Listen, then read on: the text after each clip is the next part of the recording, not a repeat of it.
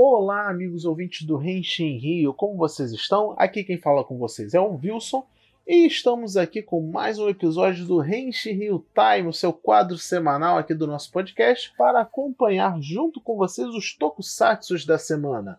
Neste caso, ainda estamos vendo juntos Kira Major e Kamen Rider Saber, que é o estreante aqui no seu terceiro episódio, que vai vir logo em seguida com os comentários do Igor. Mas antes disso, vamos aos recadinhos básicos. Você pode ouvir o Renshiri nas principais plataformas como Spotify, Deezer, Apple Podcast. Temos uma hospedagem no Anchor, temos um canal RSS e também estamos agora no Google Podcast. Então não faltam opções para você e é de extrema importância que você nos siga nas nossas redes sociais, que é o Instagram, Twitter e Facebook. Em todas elas é só procurar por arroba Rio.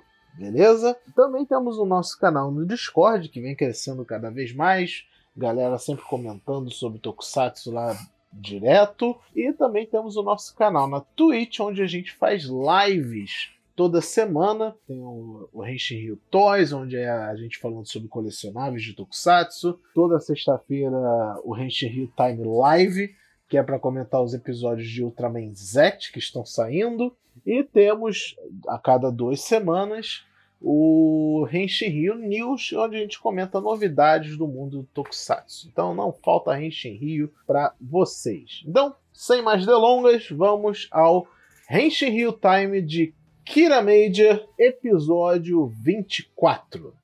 Kira Major! Cara, mais um episódio extremamente divertido de Kira Major. Foi um episódio em que eles montam uma banda, né? O, o, vilão do episódio era um vilão temático musical. Ele era uma caixa de amplificador fazendo um som horrível e as pessoas é, sentindo esse som horrível, ela gerava energia negativa, que é o objetivo dos vilões no final das contas. Né? É um plot simples em si, mas a profundidade dele não estava no ataque dos monstros, como geralmente é, estava no foco na Saio. Ela estava tendo problemas com um paciente dela, um garotinho que ele estava em dúvida se faria uma cirurgia ou não, e ele tinha relação com música. Achei muito bonitinha a preocupação dela. Eu gosto muito quando a série lembra que os personagens têm profissões e dá um foco maior neles agindo nessas profissões. E foi muito legal ver eles montando uma banda.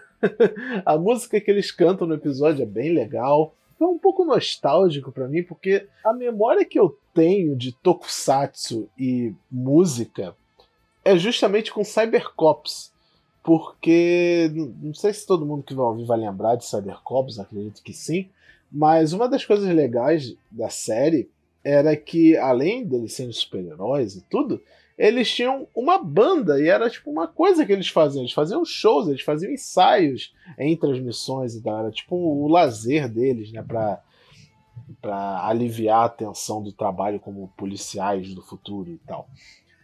E me lembrou muito essa dinâmica esse episódio. Eu achei bem legal. Com certeza não foi uma referência a Cybercops, isso de longe, mas o que me deixou meio emocionado foi há muito tempo que eu não vejo esse tipo de interação em Tokusatsu. Então, né, foi muito bem-vindo, foi bem divertido.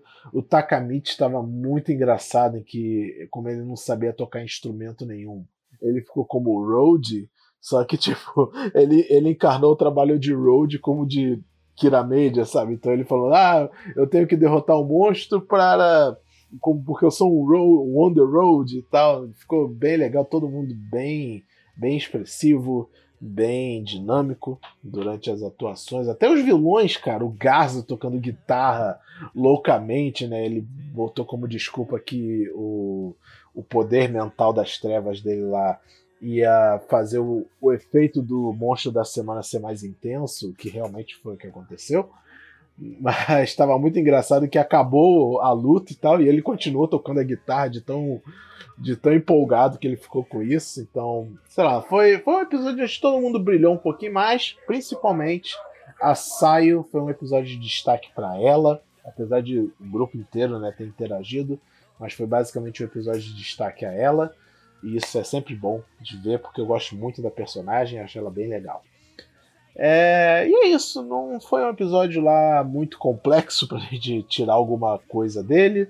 Foi basicamente a Sayo sendo fofa, sendo uma médica atenciosa, sendo uma, tendo uma preocupação muito além dos deveres dela. Né? E a gente pode ver também que um pouquinho da vida dele, sabe? Tipo, a cena falando que quando era criança ela praticou um pouco de piano. Foi uma oportunidade também pra gente ver muito da personalidade deles enquanto eles estavam tocando né, que eles estavam meio fora de sincronia, porque a cena ela tocava rápido demais. O Shiguro, ele se preocupava muito em parecer legal tocando e não tocava tão bem, e alguma coisa assim, sabe? Então, foi bem divertido e tivemos na luta de mecha um uso diferenciado do mecha do, do veículo novo, que ele foi usado basicamente como um bastão e duas pistolas. E, sei lá, pareceu muito improviso. Mas enfim, é isso.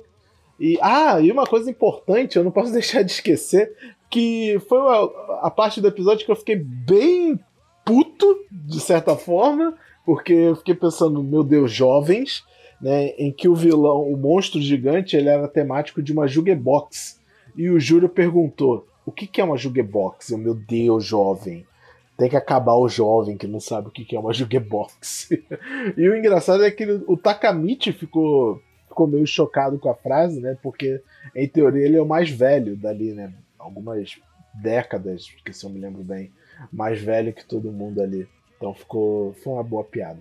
E é isso, galera. Vou passar aqui o microfone virtual para o Igor para ele comentar o episódio 3 de Kamen Rider Saber e até a semana que vem. Fala galera, Igor chegando para mais um Real Time Kamen Rider Saber. Então, a trama hoje dessa semana deixou em aberto, né? Fomos apresentados ao novo Rider, Buster, o rei da paternidade. Cara, eu achei muito legal essa história né, de Rider pai. Ele é o pai, na o primeiro Rider que é pai durante a série. Ele trouxe o rapazinho, né, o filho que esteve nos episódios de Kira Major, né, no, no, outro dia. Eu gostei bastante dele naquele episódio. Foi bem legal eles trazerem. Espero que ele fique recorrente episódio aqui nós vemos a trama tomar um pouco de forma. Conhecemos um pouco do passado Toma, né? Sabemos que ele esteve no estudante de 15 anos, mas é, então é um problema de amnésia. O Calibur provavelmente é o irmão do Kenta. E eu estou gostando cada vez mais das lutas de, de Saber. Elas estão muito boas, realmente. Eu adorei.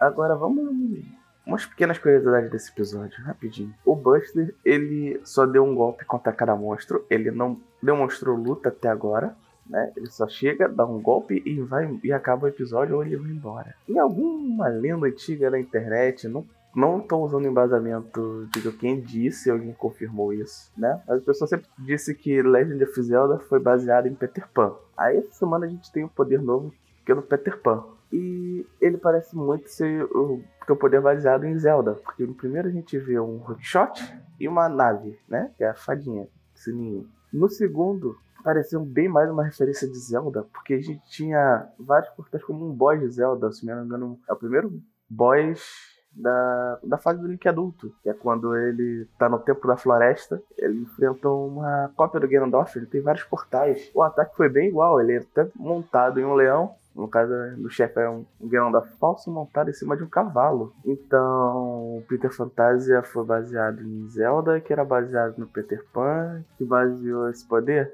Legal isso, gostei muito. Bom, por enquanto a série tá se formando aqui, ainda tá ganhando o meu. Ainda tá formando a minha vontade, né? Não, não tem ainda um ódio ou um apreço muito grande por ela. Ela não tá indo mal. Eu acho que ela tá indo até bem. Os personagens são realmente bem expressivos, mas acho que isso é questão do tema. Se é um tema de livro infantil, acho que é, esforça um pouco a expressividade dos personagens. Então, eles querem mostrar como o personagem tá triste, ele tá triste, quando tá alegre, tá alegre, quando tá pensativo, pensativo, sempre de um modo exagerado. Coisa que livros infantis ensinam bem, então tá seguindo bem o tema. Então é isso, galera. Até a próxima semana. Valeu!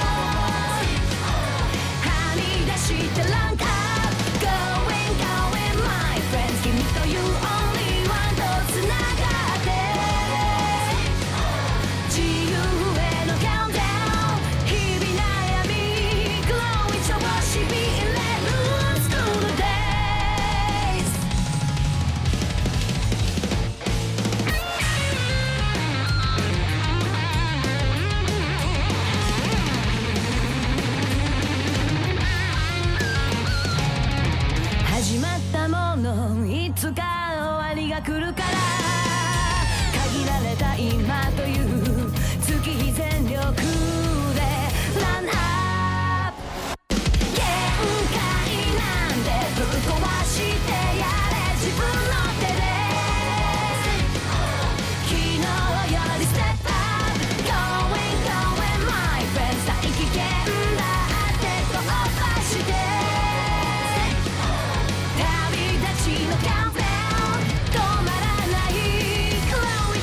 you get.